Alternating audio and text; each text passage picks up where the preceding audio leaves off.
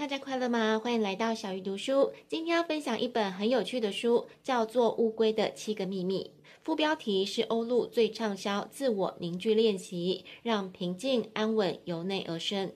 自己从小到大都是一个很敏感的人，心情很容易因为外在的事物而有所波动。今年读了一些书，慢慢感受到内心平静的好处。不过，想要时时从容自在，似乎还是没有那么容易。因此，当时看到这本书名，真的非常吸引我。如果你跟我一样想要获得内在的平静，就一起来读这本书吧。这一集的小鱼读书将分享书中的第一个秘密，至于剩下的六个秘密，就留给大家自己从书中体会。想要像乌龟一样平静安稳的第一个秘密是守护平静心灵。内心的平静可以日益稳固，坚强到我们在维持平衡上几乎百无一失。只要学会别过度看重发生的事件，尤其不要过度的在乎自己，反而能够轻松泰然。紧绷急躁就像疾病，可能发生在每个人身上，但是不够从容自在，反而是自己选择的病。人的内心无法平静，表面上看来好像是跟自己的决定无关，因此我们常顺势的把脾气归咎在外界的棘手状况。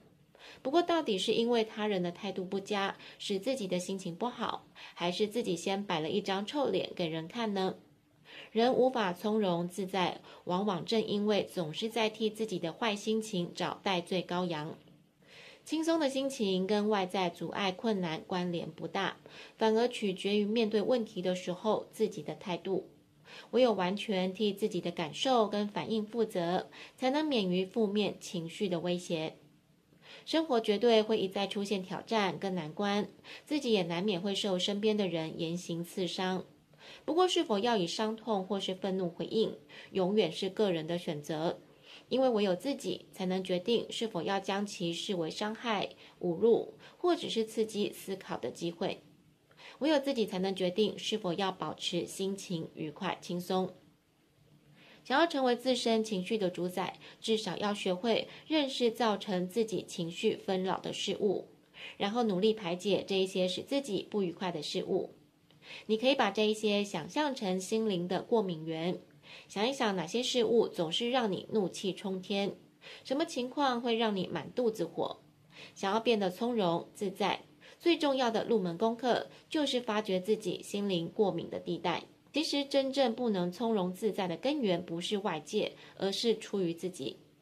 因为每个人都有不同的执着或是渴求。如果希望自己心灵沉静，不受外力的羁绊，就必须摆脱这些执着跟渴求。而且，人不止执着在美好的事物，对于不愉快的事物也常常难分难舍。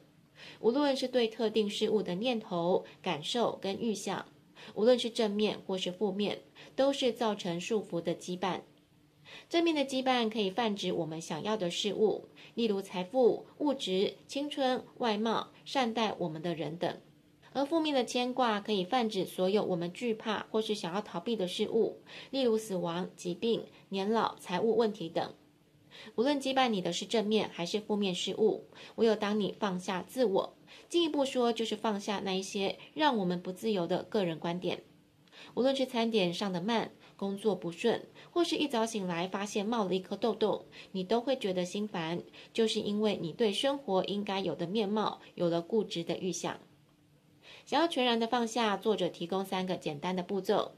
第一个是舒展放松，放松紧绷的肌肉，柔软僵硬的身体。